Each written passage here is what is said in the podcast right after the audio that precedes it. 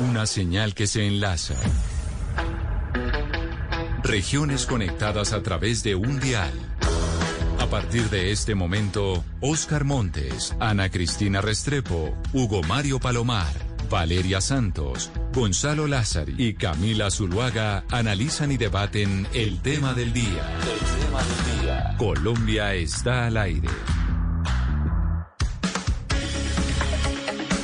Las 12 del día, 16 minutos. Seguimos conectados con ustedes aquí a través eh, de Mañanas Blue. Como tenemos eh, esta caída internacional de Facebook, pues hoy no tenemos transmisión de Facebook Live, pero ¿sabe qué, Gonzalo? Vamos a tener transmisión a través de YouTube, porque YouTube no está caído y ahí pueden conectarse los oyentes con nosotros. La cuenta de YouTube de Blue Radio simplemente es Blue Radio y ahí usted se puede conectar porque como está caído Facebook, pues nos toca irnos a otra plataforma en donde por lo general nosotros también eh, transmitimos nuestros personajes del mediodía. Empezamos a buscar distintas alternativas. Sí, Camila, y hay que decir que la, uno puede ver los videos de YouTube también a través de su teléfono celular. No necesariamente se tiene que conectar a una computadora. Uno descargando la aplicación lo puede ir en vivo. Y hay otras aplicaciones, Telegram, eh, hay otras aplicaciones que uno puede utilizar para comunicarse, pero buena respuesta, Camila, ¿no? Ante la situación que estamos viviendo. Muy buena respuesta la de YouTube. Ante la situación, porque se cayó todo lo que tiene que ver con Facebook. Tenemos cita con la senadora del Centro Democrático, Paloma Valencia, que es precandidata presidencial, precisamente para hablar de cómo va avanzando su precandidatura, pero además Sebastián, porque este fin de semana fue el primer foro, el primer foro del Centro Democrático, porque recordemos que ellos anunciaron que lo que iban a hacer era algo similar a lo que pasó hace cuatro años, que hicieron encuestas, hicieron foros en donde estaban todos los candidatos y así pues iban a se iban conociendo alrededor del país todos aquellos que estaban interesados en salir a través de esa colectividad. El mecanismo, Camila, va a ser 10 foros. Este fue el primero que se centró este en materia de seguridad. Y un poco la puesta en escena fue de unidad, ¿no? Después de los chicharrones que ha habido en estas semanas, eh, hay que decir que Eduardo Rodríguez no estuvo. Eh, yo le pregunté el viernes si iba a estar, me dijo que no. Y si vimos unas fotos, pues muy, muy sonrientes todos con la, con el expresidente Uribe de fondo de los cinco precandidatos del Centro Democrático. Y lo que le digo, Camila, va a haber 10 foros. Este fue el primero eh, tengo entendido que uno va a ser en Miami, en el exterior, y los demás por diferentes ciudades del país, en donde cada foro tendrá diferentes temáticas de impuestos, eh, de temas de paz, y este fue de seguridad. Pues es que ellos en el, en el, en el sur de la Florida tienen muchos electores. Es que recuerde usted que el Centro Democrático es gran elector en el sur de la Florida, y han explicado también porque muchas personas que viven en la Florida, pues tal vez salieron en el momento más álgido eh, de la violencia y donde las FARC estaban mucho más crecidas en el país. Y Camila, la, pregunta después del foro, si todas las fotos y las señales de unidad si son así, si ya las fracturas internas del Centro Democrático están saldadas, si ya las rupturas internas están, están solucionadas, yo creo que no, pero al menos la señal del Centro Democrático del SADO fue de unidad. Pues quiero saludar a esta hora a la senadora y precandidata presidencial. Ah, me dijeron, se me, se me colgó la llamada con la senadora Paloma Valencia. Bueno, hoy tenemos eh, problemas con las comunicaciones. No está funcionando WhatsApp, no está funcionando Facebook, no está funcionando Instagram. Hemos tenido problemas con, eh, con los eh, periodistas, mejor dicho. Estamos todos dependiendo del tema de las comunicaciones y cuando estas no funcionan, entonces empiezan las cosas a, a hacerse agua, Hugo Mario. No, no, eh, Camila, y, me están reportando cantidad de personas que hay empresas paralizadas. Es que mucha gente trabaja hoy a través de las redes y a través de los canales de mensajería como WhatsApp y prácticamente se ha paralizado la actividad laboral en muchas partes del país, bueno, y el mundo. Eh, claro, es que por eso le digo que dependemos de estas compañías y por eso la propuesta precisamente que hacía y que yo le comentaba más temprano de un eh, columnista en Bloomberg en donde mencionaba que estas compañías deberían tener en Naciones Unidas pues un lugar, porque la dependencia que tenemos de ellas es enorme. O sea, en este momento la productividad de muchas compañías está en veremos por cuenta de que no tiene este tipo eh, de canales para poderse comunicar, Hugo Mario. La pregunta decía antes cómo hacíamos cómo funcionaba la radio, cómo funcionaba el comercio, cómo funcionaban las industrias cuando no existía la telefonía celular, ni el Internet, ni las redes. De alguna forma funcionaban. Entonces, creo que tenemos que estar también preparados para estas contingencias. Ah, pero claro que sí. Lo que pasa es que es como, como cuando uno viajaba antes que viajaba con mapa, ¿se acuerda? Que antes uno viajaba con el mapa a otras ciudades y ahora simplemente pone Waze o pone Google Maps y llega fácilmente. Antes estábamos sometidos a los mapas. Si uno se va como mal acostumbrando, ¿no? A, al tema de la tecnología. Así es, nos vamos mal acostumbrando, pero bueno, nos toca ir eh, con lo que tenemos, Ana Cristina, pero hablamos de la cumbre del Centro Democrático este fin de semana en el Hotel Tequendama en Bogotá. En como nos comentaba eh, Sebastián Nora, pues no apareció Eduardo Rodríguez, todavía no sabemos muy bien las explicaciones que ha dado el Comité de Ética, eso allá no entendemos lo que está eh, sucediendo, pero qué detalles tenemos de esa cumbre del fin de semana. Lo que pasa, Camila, es que hay que recordar que esta, eh, de esta cumbre, pues, primero que se está eh, tratando de mostrar esa señal de unidad y recordemos que este es un proceso que va a terminar el 22 de noviembre, porque el 22 de noviembre es el día que se elegiría al candidato, pues de muchas maneras se había dicho y en algunos medios se había dicho que el elegido era Óscar Iván Zuluaga, pero aquí las señales que, se están dando es que van juntos porque también estuvo pues toda esta discusión en torno a Eduard Rodríguez y al Comité de Ética cuando el precandidato Rafael Rafael eh, Nieto Loaiza dice, no, si está Eduardo Rodríguez, yo no voy, y pues todo lo que hemos comentado aquí en el programa. Pero eh, esencialmente, Camila, es ya se empieza a labrar ese camino hasta el 22, hasta el 22 de noviembre, que serán eh, una serie de 10 encuentros, y ahí se discutirá también en el exterior. Y recordemos que en el exterior, en Florida, no solamente los aspectos que usted comentaba, sino pues de la, de la gran cantidad de personas que se fueron para Florida en un momento de la violencia, sino que ahí pues hay una pieza clave del Centro Democrático que es Juan Diego Vélez, y otra que es María Elvira Salazar. Entonces, también digamos que son dos fichas claves del Centro Democrático para hacer presencia allá y reunirse allá y discutir el futuro de cuál será el representante o la representante del partido. Pues ahora sí, ya recuperamos la comunicación hoy día de, eh, conflicto con las comunicaciones. Eh, tenemos en la línea la senadora y precandidata presidencial por el Centro Democrático, Paloma Valencia. Senadora Valencia, bienvenida. Gracias por atendernos el día de hoy, empezando semana. Hola Camila, un saludo especial y para Sebastián, para todo el equipo y por supuesto para todos los oyentes. Hoy como está fallando WhatsApp todo se ha vuelto increíblemente difícil, pero bueno, aquí estamos. Para ustedes en política también, es que acá ahorita estábamos hablando precisamente de cómo todas las actividades en el mundo se están volviendo dependientes de este tipo de aplicaciones. Hablábamos de la radio, le pregunto a usted, ¿en política también empiezan a ver truncada la actividad por cuenta de la caída de WhatsApp, Facebook, Instagram y demás? Terrible, claro, porque digamos que cuando uno está en comisiones, pues está conectado por el computador, pero está hablando con todos los asesores eh, a través del WhatsApp, tiene como su equipo que normalmente está al lado de uno, pues cortado cuando no hay WhatsApp, entonces por mensaje de texto, pero no pueden estar muchos en el mismo mensaje, entonces es difícil eh, coordinar. Los enlaces, por ejemplo, para conectarse aquí mientras uno lo mandan al correo, a cuál correo lo mandaron, dónde está, todas esas cosas van dificultando, pero bueno, Senadora. Creo que eh, eso muestra lo dependientes de la tecnología en esta pandemia que nos volvimos. Así es, así es, y desde hace mucho. Senadora Paloma Valencia, ¿cómo va la campaña? Y le pregunto cómo va la campaña, porque pues muchas cosas se dicen del Centro Democrático. Dicen, no, el candidato ya está cantado, eso es Caribán Zuluaga. Después dicen, no, es que realmente el expresidente Uribe tiene un gallo tapado que es Federico Gutiérrez. Hay muchos eh, rumores alrededor de lo que está pasando con las elecciones del candidato en el Centro Democrático. Y yo sí quiero preguntar pues, cómo los afecta a ustedes quienes están haciendo parte de este sistema para poder elegir quién va a representar a su partido en las elecciones del próximo año. Pues Camila, todas las campañas son difíciles y generan tensiones internas y hay una eh, emulación que, es sana, pero que por supuesto genera roces. Eh, pero yo diría que no, los procesos van tranquilos, como siempre en el partido de nosotros, eh, pues salvo digamos, unos incidentes específicos que han generado eh, más malestar que otros. En otras ocasiones yo veo que el partido es un partido cohesionado y que en general, pues, eh, vamos todos unidos en, en este proceso de, de buscar nuestro candidato y de seguir haciendo la política.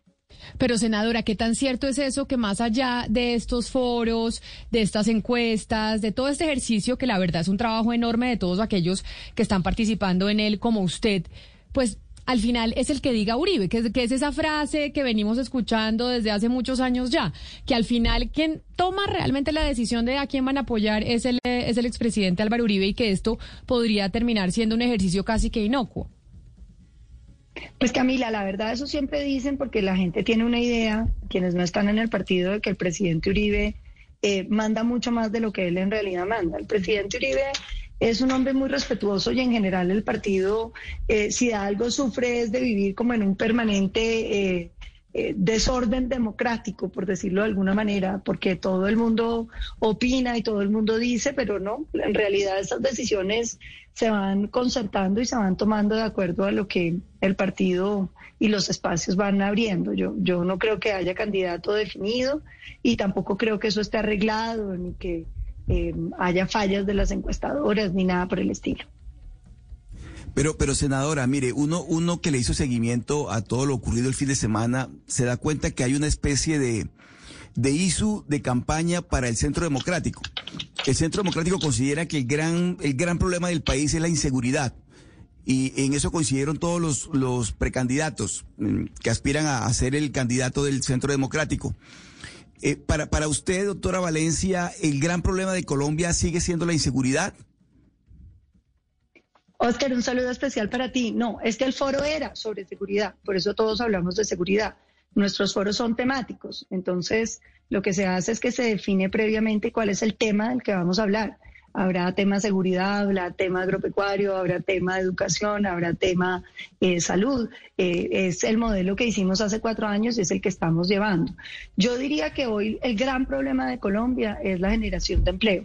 Eh, es el primer, el primer gran desafío que tenemos y por eso he considerado que la reactivación económica eh, y en especial el apoyo a la microempresa tiene que ser fundamental. Ese es, digamos, el eslabón más importante porque eh, en muchos sentidos, yo soy de la teoría de que no hay mejor política social que el empleo y entonces uno lo que tiene que tratar es de lograr, en la medida de lo posible, que los colombianos puedan participar en la economía, que logremos que finalmente toda esa informalidad pase a ser formal, que conozcamos los pequeños negocios, que tengamos políticas públicas para ellos.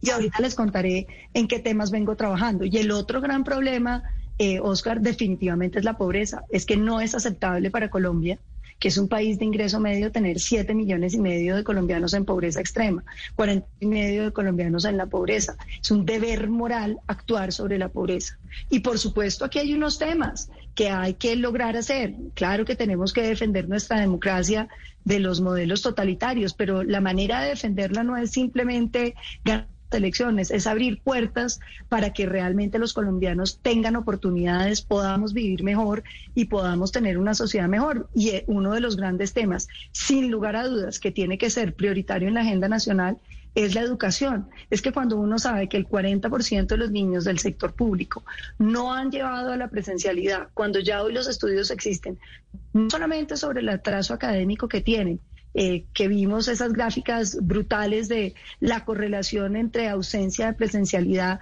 y resultados malos en las pruebas PISA, sino los problemas sociales eh, por la suspensión de la socialización horizontal, y el problema de maltrato infantil y de desnutrición que se causó. Ese es el tercer gran problema de este país. Claro, pero ya que usted dice el eh, foro de este fin de semana en el Hotel Tequendama en Bogotá era sobre seguridad, ¿fue a propósito o fue simplemente una coincidencia que fuera y que se hiciera el día en que se cumplían los cinco años en que el no ganó el plebiscito en el, eh, en el proceso de paz? Porque incluso también se habló de eso y no sé si ese tema vaya a seguir estando vigente en la campaña presidencial del 2022 entre los candidatos del Centro Democrático.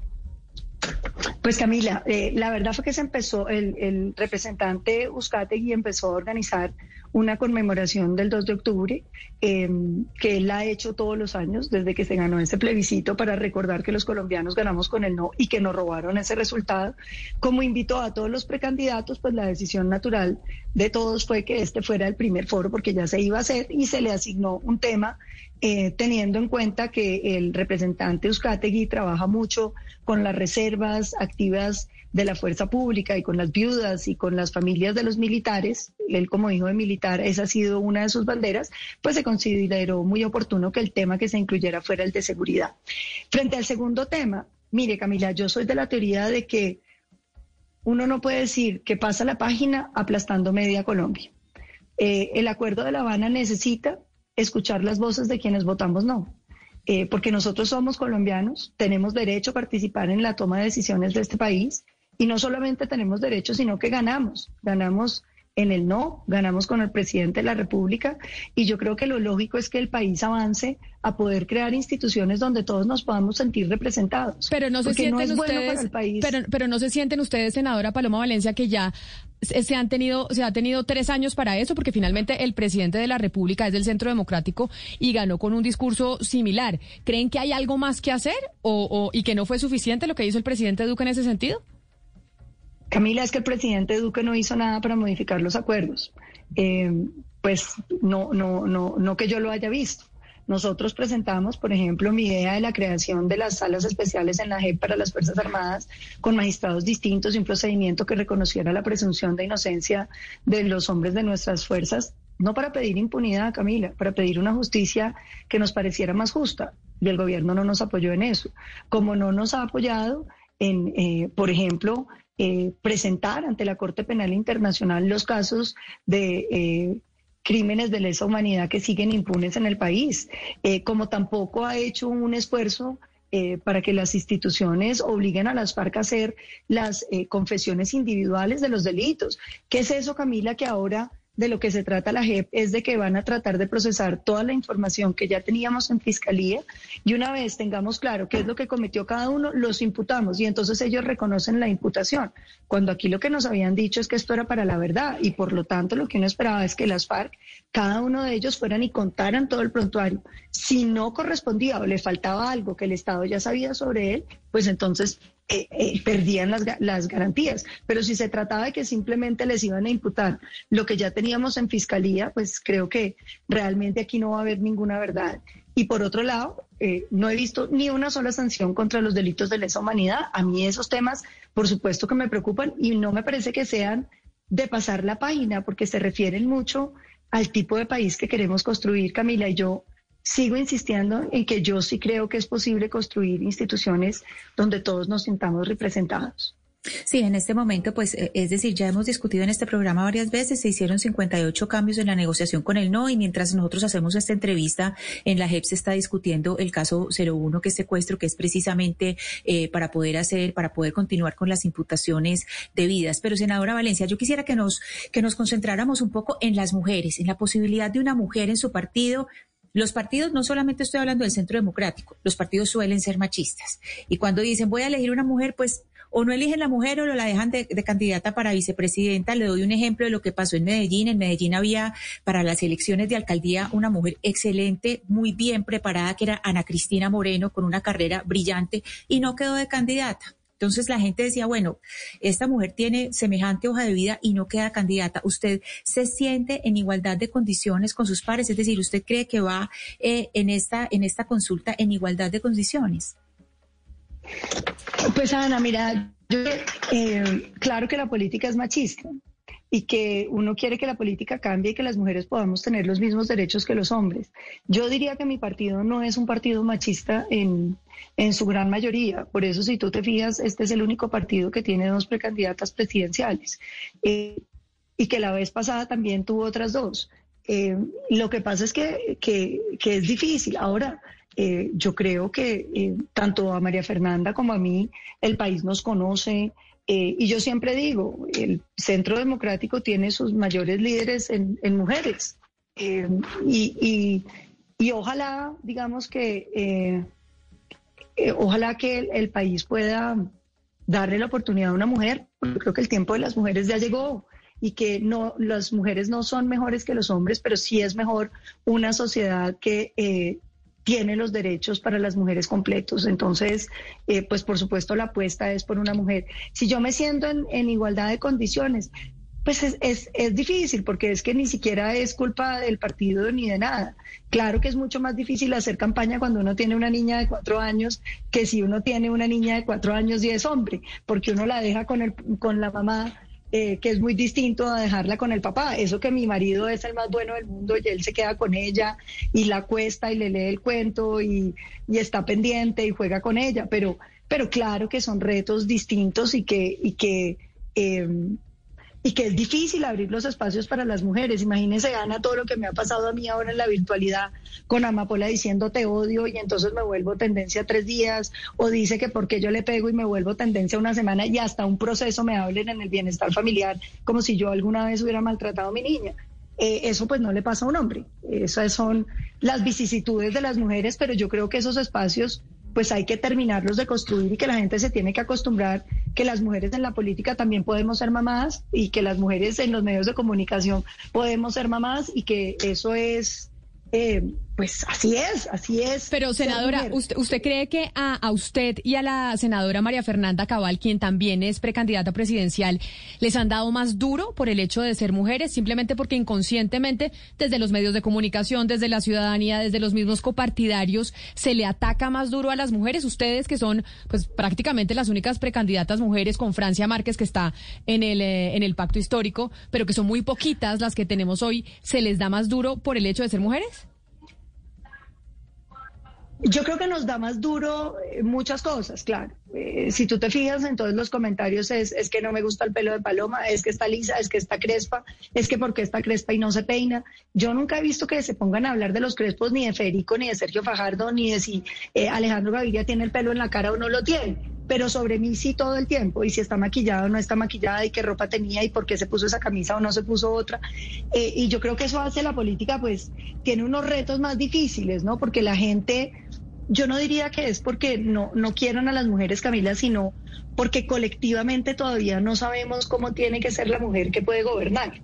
Y ese imaginario, mientras se construye, eh, pues tiene muchas más preguntas y todo el tiempo está mirando es qué no le gustó, qué le puedo criticar. Y eso hace la política de las mujeres pues difícil. Y yo, uno lo ve no solamente en las mujeres de mi partido, usted lo ve también en, la alcaldesa Claudia López, eh, lo ve también en eh, Ángela María Robledo, lo ve en Angélica Lozano, lo ven las mujeres de la política. Eh, hablando un día con la doctora Noemí Sanil me decía, para mí lo más difícil en un momento, pues cuando ella era candidata, era mostrar que yo, yo sí era fuerte, porque todo el mundo decía, no, es que mírela, tan bonita y tan bien vestida, ella que va a poder aguantar, digamos, eh, lo difícil que es gobernar Colombia. Y, y, yo creo que ahí hay como unos retos no míos, ni de María Fernanda, sino de todas las mujeres que estamos en la política y en general de todas las mujeres, ¿no? ¿Cómo, es una mujer que puede gobernar Colombia? Sí, senadora, el, el uribismo ganó las presidenciales, ganó el, el referendo por la paz. Pero usted es consciente de que ahora no la tienen tan fácil, que hay un desgaste por los cuatro años de Iván Duque en el gobierno y que Gustavo Petro está bastante fuerte. ¿Ustedes son conscientes de que tienen que buscar alianzas? ¿Esas alianzas usted dónde las está viendo hoy? Claro, claro que somos conscientes de que hay que buscar alianzas, pero también yo soy consciente, diría, de que, de que eh, pues las ideas que le sirven a Colombia hoy, las de austeridad, las del diálogo con la ciudadanía, las de defender el sistema productivo, las de atender la pobreza, las de la seguridad que se ha vuelto crítica en todas partes de Colombia, pues siguen siendo las ideas de, que necesitan y esas son las ideas que nosotros representamos. Yo creo que nosotros tenemos que buscar una alianza amplia con todos los sectores que sean afines, empezando por el Partido Conservador, que ha sido como nuestro aliado de, de, de, en estas ideas y tenemos que buscar, eh, ojalá con los exgobernadores, con los exalcaldes eh, y con las fuerzas que vayan siendo como afines a un programa de gobierno. Senadora, en su opinión, después de las próximas elecciones, ¿es indiscutible que el liderazgo político del partido siga estando en las manos del expresidente Uribe? Pues hombre, yo creo que el presidente Uribe representa para muchos de nosotros un gran líder y un hombre que nos orienta en mil sentidos. Mientras el presidente Uribe esté vivo, yo creo que todos vamos a querer que él siga eh, siendo una orientación. Ahora, eh, yo lo veo a él con ganas de no meterse mucho. Me sorprendió mucho que no hablara, por ejemplo, en el foro. Eh, yo quería que él hablara y, no lo oí, un poco lo había anunciado. a mí me entristece porque yo creo que el presidente Uribe para mucha gente en Colombia es un elemento negativo, pero para muchos de nosotros es, es eh, un elemento positivo en el sentido de que encontramos en su gobierno que, sí que la política sí sirve, que a través de la política uno sí es capaz de mejorarle la vida a los colombianos, sí es capaz de producir resultados. Sí, y se, lo preguntaba, senadora, porque, y supongo que usted estará más al tanto que yo en esta cuestión, si hay personas dentro del centro democrático que están empezando a, digámoslo así, a trabajar o a esforzarse en que haya una renovación dentro del, partido el próximo año y que esa renovación venga por el lado del presidente Iván Duque. ¿Usted qué opina de esa controversia? Sí, claro, en el partido hay un sector duquista y hay un sector, digamos, uribista a secas. Eh, y, evidentemente nos diferenciamos en muchas visiones, eh, pero pero, ¿quiénes, ¿quiénes, son, ¿quiénes son, senadora Paloma Valencia, los que están en ese sector del uribismo a secas? Porque usted dice, y nos diferenciamos de quienes están en ese sector que también hay, dice que hay duquismo y que Duque, cuando sea expresidente, es el que debería tomar las riendas de la, de la colectividad. ¿Quiénes son? O sea, de las figuras más visibles. No, yo creo que eso pues cualquiera lo sabe. Yo que me voy a poner a clasificarlos porque después va uno y se equivoca, imagínese lo que me No, pero dígame uno unos porque yo no lo tengo tan claro, se lo digo sinceramente. de verdad se lo digo. No, to, pues, no todo tan claro quiénes son los duquistas y quiénes son los uribistas pura cepa que solo con Uribe. los del llavero del presidente Uribe, digo, de los que son muy conocidos, pues el senador Macías, del senador el de Duque. O sea, Eduard Rodríguez, eh, Macías y quién más. Pues ahí hay muchos, pues esos son como los, los dos más emblemáticos, digamos, pero pues muchos, casi que uno podría decir que casi todos los que firmaron la carta de apoyo al doctor Oscar Iván eh, son la parte de la bancada más cercana al gobierno. Ah, porque Oscar Iván Zuluaga es el candidato del, eh, del gobierno actual. No, pues yo no puedo decir si él es el candidato del gobierno actual. No sé si el gobierno tendrá un candidato. Lo que sí sé es que pues la mayoría de los que firmaron son eh, los que son más cercanos al gobierno actualmente. Pero y entonces ahora explíqueme, porque yo no, acá, acá los tuvimos invitados a los dos. Eh, eh, tuvimos a Eduard Rodríguez y a Rafael Nieto, a los dos hablando sobre la situación de Eduard Rodríguez, y yo le digo sinceramente, senadora Paloma Valencia, que yo todavía no entiendo nada. Todavía no he podido entender cuál es el lío de Eduard Rodríguez, por qué no lo dejaron ser precandidato ese día el doctor Nieto tampoco nos pudo explicar. Le pregunta uno al comité de ética y no responden. Dice que eh, eso es privado. ¿Qué es realmente lo que está pasando con Eduardo Rodríguez y por qué no lo dejaron ser precandidato? ¿Qué es lo tan grave que pues, hizo eh, que no puede que no pudo participar? No, nada, nada tan grave. Yo, yo lo que creo, Camila, es que los partidos tienen eh, derecho a decidir quiénes son sus candidatos de acuerdo a los criterios. Eduardo es un representante de la Cámara que lo ha hecho muy bien, que ha tenido eh, pero creo que le falta conocimiento nacional para querer ser precandidato. Y uno no puede dejar que las precandidaturas sean el mecanismo para que la gente se dé a conocer, sino para recoger lo que ha sembrado y creo que ese debe ser, porque tampoco la conozco, la reflexión del comité de ética. Un poco si, si tuviéramos eh, otros candidatos, pues el comité decidiría, por eso dijo, no estamos haciendo un proceso ético, es una decisión política de lo que consideran quien tiene ya la hoja de vida para ser pero el entonces, candidato que aspire a nombre del partido. Pero senador, entonces, ¿cuáles son los eh, parámetros que se utilizan dentro del Centro Democrático para definir quién puede ser candidato y quién no? Porque incluso teníamos eh, el exgobernador, creo que es el Casanare, del señor Barrera. Ya acá lo tuvimos. Que aquí también hablamos con él cuando lanzó su precandidatura, no lo conocía nadie. ¿Cuál, era la, cuáles son los, los parámetros que se están utilizando para decir usted sí puede ser candidato y usted no? Porque es que, pues en un pues, partido que se supone debería ser democrático, debe, pues debería estar claro quién puede, qué es lo que necesita cumplir uno, cuál es ese checklist que debe tener uno para poder ser candidato. Pues yo creo que eh, eso habría que preguntárselo al comité de ética exactamente qué tipo de criterios usaron, pero yo me imagino que eh, tendrá que ver con que el, comité de ética haya tomado unos criterios y haya visto quién tenía ya como, como suficiente pelo para moño. Yo no creo que la democracia de un partido sea decir que todo el mundo puede ser candidato, porque entonces los partidos se destruyen. Los partidos tienen que poder decir... Eh, pues vamos a limitarnos a un grupo y estos son nuestros precandidatos, porque es que de lo contrario, imagínense todo el mundo siendo candidato para después lanzarse al Senado o a la Cámara. Es muy difícil. Mm.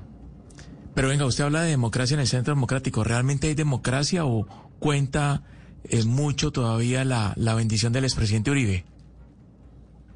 Pues ya le contesté eso, pero con mucho gusto se los vuelvo a contestar. El presidente Uribe jamás impone decisiones. Este es un partido que en general vive en, en un pequeño digamos, permanente revuelo, precisamente porque es un partido ampliamente democrático y tenemos diferencias y tenemos discusiones cariñosas dentro del partido, pero las tenemos, por supuesto que sí. Pero mire, acá Eduard Rodríguez nos dijo el día que hablamos de ese tema que a él le estaban cobrando su cercanía al presidente Duque. Y ahí usted nos decía, es que hay, hay dos facciones. Está la facción uribista de pura cepa dentro del Centro Democrático y la facción que es duquista. ¿Esto, ¿Eso será que tuvo que ver dentro de la decisión del Comité de Ética para no dejarlo ser candidato, doctora Paloma? No creo que haya tenido nada que ver, Camila, pero yo no soy la persona para hablar del caso de Eduardo porque es que eh, ni es mi caso ni yo tomé la decisión. Pero mire, senadora Valencia, eh, ya que hemos hablado del expresidente Uribe, hablemos también del presidente Duque. Eh, el presidente Duque, uno, uno entiende que obviamente le tocó un periodo difícil por cuenta de la pandemia y por todo lo demás pero uno, uno habla con la gente del Centro Democrático y encuentra como una especie de desencanto con la, con la presidencia del presidente Duque. Eh, querían un presidente más uribista, si se quiere. ¿Usted tiene esa percepción también dentro del partido con respecto al presidente Duque? ¿Cuál es la, la, la lectura que usted hace ya cuando el presidente Duque está a punto de terminar su periodo de ese mandato? Vea, yo diría que al presidente Duque le tocaron unas circunstancias muy difíciles, tiene varias cosas importantes que mostrar, entre las cuales yo destaco la transición económica, la, transición energética, que nos permite tener hoy 12% en la canasta energética del país en energías limpias y que nos pone como líderes en la región y que va a permitir que Colombia eh, pueda convertirse no solamente en acabar, digamos, con energías eh, poquitas que teníamos eh, de carbón y para poder tener energías totalmente limpias. Una de las razones por las cuales Colombia tiene tan baja huella ambiental en términos de calentamiento global es porque casi toda nuestra energía es hídrica, pero habernos puesto en la punta de la generación de energías limpias yo creo que va a significar para Colombia primero poder tener tarifas mucho más competitivas que van a ser eh, atractivas para toda la industria y segundo poder exportar a la región. Doctora Valencia, pero le pregunto desde el punto de vista político, ¿a usted le hubiera gustado, por ejemplo, un presidente Duque más uribista? ¿Más uribista que duquista inclusive? Pues, hombre, no, sé si más uribista, me hubiera gustado un presidente Duque, eh, digamos, de las cosas que yo creo que sí, que sí nos quedamos esperando fue, eh, pues, que liderara ese gran acuerdo nacional para eh, acabar con, con, con muchos de esos temas que, que, nos siguen molestando a los del no. Oscar, y me refiero, por ejemplo, al hecho de la sala para los militares en la JEP, me refiero a que los criminales de lesa humanidad puedan seguir en el Congreso eh, sin haber pagado ni un día de cárcel, sin haber dicho la verdad, sin haber reparado a las víctimas. Eh, yo creo que, que sí hay cosas que, que en eso nos, nos, nos eh, parece que quedaron faltando. También hay un tema que, definitivamente el partido resiente en las regiones y es que el partido no tuvo una representación regional como el partido la esperaba.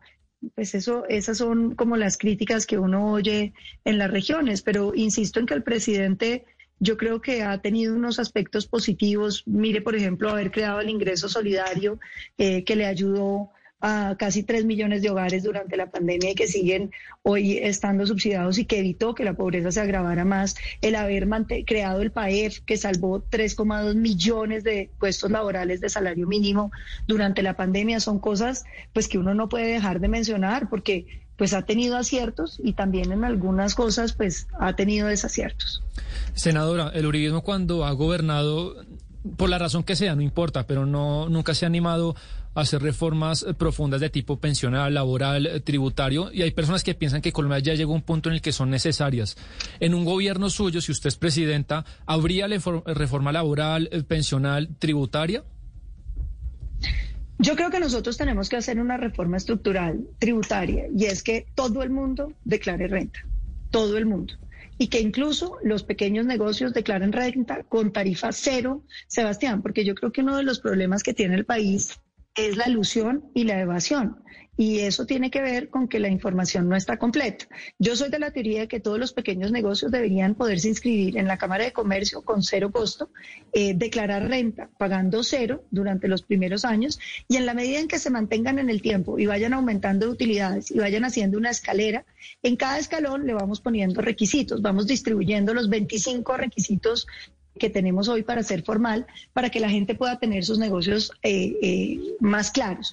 En el tema pensional, yo creo que hay dos temas que son fundamentales. El primero, si usted mira el sistema pensional colombiano hoy, se da cuenta que es altamente regresivo quiere decir regresivo, que nos gastamos la plata en subsidiar pensiones altas y que por el contrario, la gran mayoría de los colombianos no llega a una pensión y que cuando llega, pues llega eh, a duras penas. Yo creo que nosotros tenemos que hacer un esfuerzo eh, para que toda la gente que hoy no está cotizando empiece a cotizar.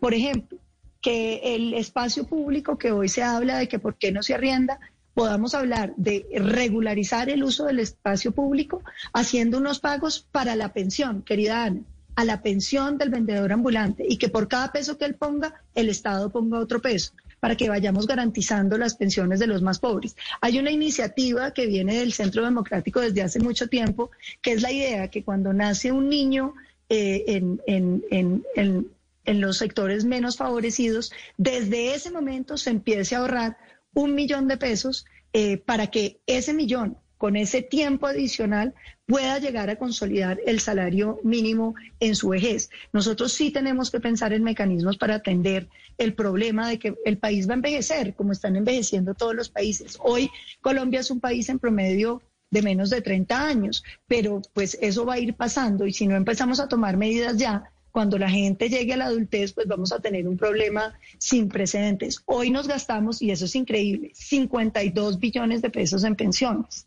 eh, donde pesan muchísimo, por supuesto, las pensiones del magisterio y las pensiones de la fuerza pública. Una de las cosas que yo creo que habría que pensar y que yo creo que también es interesante, no solamente en términos del ingreso de los pensionados de la fuerza pública, sino de la seguridad, es que lográramos que no se nos retiren los policías a los 38 y 40 años como se nos retiran hoy, sino que podamos crear una nueva eh, para que los suboficiales puedan ser oficiales, oficiales de seguridad, eh, queden con su asignación de retiro y un salario adicional y se mantengan, digamos, más tiempo en la fuerza, porque hoy eh, nos hace falta pie de fuerza y, nos va a seguir haciendo falta. Ya salieron el año pasado 32 mil hombres por las sentencias de las altas cortes. Van a salir eh, seguramente el próximo año otros otro tanto parecido y esa es, eh, digamos, el gran problema que tenemos en déficit de pie de fuerza en las ciudades colombianas. Entonces, sí, claro, hay que hacer unas cosas. Frente al tema salarial,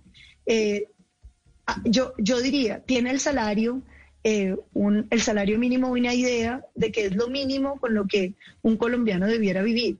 Pero cuando uno se da cuenta que más de la mitad de los colombianos que trabajan eh, ganan menos de un salario mínimo, pero no tienen acceso ni a riesgos profesionales, ni están ahorrando para su pensión, yo creo que nosotros tenemos que buscar mecanismos para garantizar que la gente pueda tener eh, acceso a, esos servicios. El tema del salario diferencial, por ejemplo, que es un tema interesante, em, a mí se me ocurre que uno podría pensarlo en sitios donde la gente no quiere invertir. Diga usted, Oscar, el departamento del Cauca. Después de todos esos bloqueos, la gente no quiere ir. ¿Qué pasaría si le decimos a las empresas, vean, si usted invierte en el Cauca, monta sus empresas, va a poder tener un salario diferencial para los empleados nuevos eh, y controlar para que eso no vaya a significar bajarle los salarios a los otros. Senadora Valencia, podríamos eh, pensar. Quedémonos en el Cauca, quedémonos en el Cauca ya, ya que usted lo mencionó y devolvámonos un poco en el tiempo. Hace unos minutos se estaba hablando de, envejecer, pues porque estábamos hablando de las, de las pensiones. Hablemos de cómo envejecen las afirmaciones. En 2015 usted había hecho eh, la sugerencia de hacer un referendo, la propuesta de hacer un referendo o una consulta para dividir el Cauca entre indígenas y mestizos. El día de hoy cómo reflexiona, es decir, esa afirmación, cómo envejecido, cuál, cuál es la reflexión de hoy frente, frente a esa afirmación, si es la misma o cómo, cómo cambia, cómo ha cambiado esa, esa, esa afirmación al día de hoy. Pues Ana, yo le diría lo siguiente, yo, yo veo que el problema del Cauca sigue siendo el mismo. Si usted se va hoy al Cauca, hay una guerra por la tierra eh, verdaderamente preocupante y triste para el departamento, que termina con, con, la expulsión de todo lo que sea productivo en el departamento y que va a agravar los indicadores sociales. Yo eh, creí que me iban a dar palo los del otro lado, porque eh, uno de los anhelos de la dirigencia caucana, por lo menos hace mucho tiempo, era tener un departamento propio, como lo consagra la propia constitución. Después dijeron algunos que es que yo decía que hicieran un muro. No, lo del muro eso es creación de Daniel Samper y otros que se dedican al bullying y eso tiene más fuerza que lo que uno dice. Usted pasa del Valle al Cabo sin que se vea una frontera pero sí tiene una incidencia en cómo se gobierna cada territorio y que tengan cada quien autoridades propias. Yo ya creo que esa idea, pues eh, a pesar de que hubo quien eh, del sector indígena decía que sí les interesaba, eh, hoy es inviable, pero lo que sí me preocupa es que el país tiende a menospreciar los problemas. ¿En qué sentido? En que ahí hay un problema que pues que genera muertos, que genera violencia. Usted va y mira y va y mira lo que está pasando con Cartón de Colombia, que es tal vez de las últimas empresas que le queda al departamento del Cauca, las invasiones, la quema de los bosques, la destrucción de todo, eh, lo que está pasando en el norte del departamento.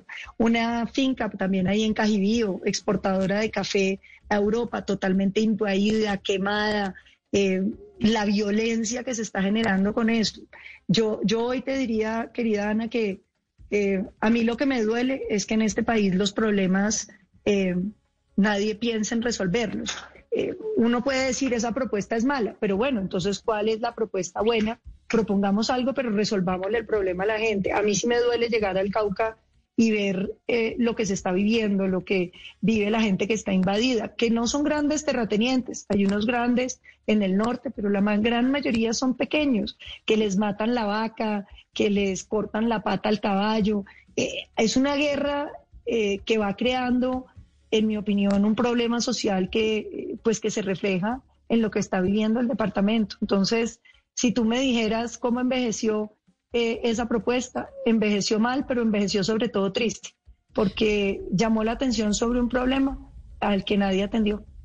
Senadora Paloma Valencia, para terminar, mire, a mí sí me a mí me gustaría que ya fuera usted o la senadora María Fernanda Cabal, que pudieran salir como las precandidatas elegidas, como las candidatas elegidas del Centro Democrático, para que quitemos esa costumbre con la que empezamos eh, a hablar en esta entrevista de que las mujeres somos relleno en muchos sectores, dentro de las ternas judiciales, dentro de las candidaturas eh, presidenciales. Ojalá tuviéramos eh, peleando a una mujer el próximo año en, en las elecciones, ya sea usted o la doctora María Fernanda Cabal, pues Francia Márquez está en el, en el pacto histórico, pero pues según las encuestas la cosa no pinta muy bien que le vaya a ganar a Gustavo Petro. Así que esas son las tres mujeres que tenemos por lo menos visibles en estos momentos en la campaña presidencial. Pero si no gana, si, si usted no se lleva esa, esa candidatura, ¿usted va a volver al Congreso de la República o qué va a hacer? Ay, Camila, todo el mundo me lo pregunta y yo la verdad no tengo una respuesta. Eh, yo creo que yo ya cumplí mi ciclo en el Congreso. Okay. Tengo esa impresión. O sea que el Congreso es un oficio difícil, duro, malagradecido, eh, y yo creo que yo ya, ya en muchos sentidos di cuanto tenía que dar. Es decir, yo he presentado tres veces la reforma a la justicia, no la he logrado sacar, pero no veo que eso fuera a cambiar porque me volviera a lanzar. Eh, presenté pues tres veces las salas especiales para las Fuerzas Armadas en la JEP, soy coautora del Fuero Penal Militar, doblé los ingresos del sector ambiental, permitiendo que el sector ambiental participe en las regalías por proposición mía, eh, logré que el 10% del impuesto del carbono vaya para proteger la Amazonia, eh, saqué la ley de la panela, que es todo un hito, lo que pasa es que pues no, no tuvo mucha visibilidad, pero rompió el monopolio de, de la producción de licores que tenían los departamentos. Y hoy los campesinos, paneleros, los trapiches de economía eh, campesina van a poder hacer licores artesanales y Colombia va a poder empezar a ser un país ronero, eh, mejorándole las condiciones a esos campesinos. Creé el, INVIMA, el INVIMA artesanal y el INVIMA empresarial, que son INVIMAs de bajo costo para quienes están empezando los negocios. Logré y espero sacar adelante la escalera de la formalidad de la que les hablé para que los micronegocios nazcan con inscripción en la Cámara de Comercio del régimen simple y los requisitos, los 25 requisitos para ser formales, se le pongan a lo largo de su vida útil.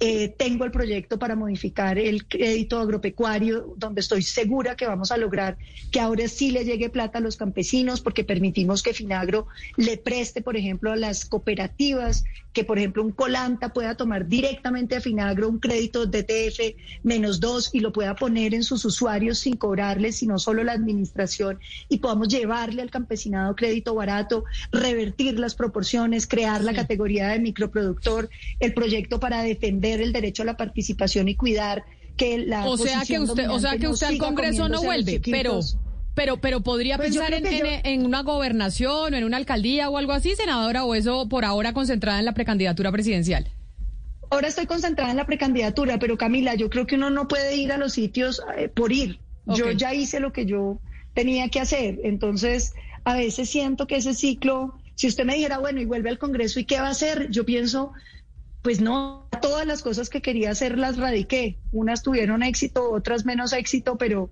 pero ya las hice. Claro, ya pues. hice todos los debates que se me ocurrieron, ya, no sé, pues ya volver como a... pues senadora. Mucha suerte en esa precandidatura presidencial. Como le dije, ojalá saliera una mujer, porque qué bueno tuviera, tener una mujer en, ese, pues en, esos debates. Mil gracias por habernos atendido y pues aquí estaremos pendientes de qué pasa en el resto de los foros del Centro Democrático. Mil gracias y feliz tarde.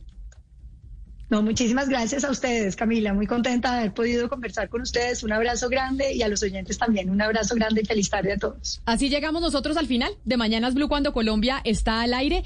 No se muevan eh, de sus radios porque ya viene toda la programación eh, de Blue Radio. También gracias a nuestros televidentes a través de Caracol ahora que se conectan todas las noches con nosotros. Nos encontramos de nuevo mañana.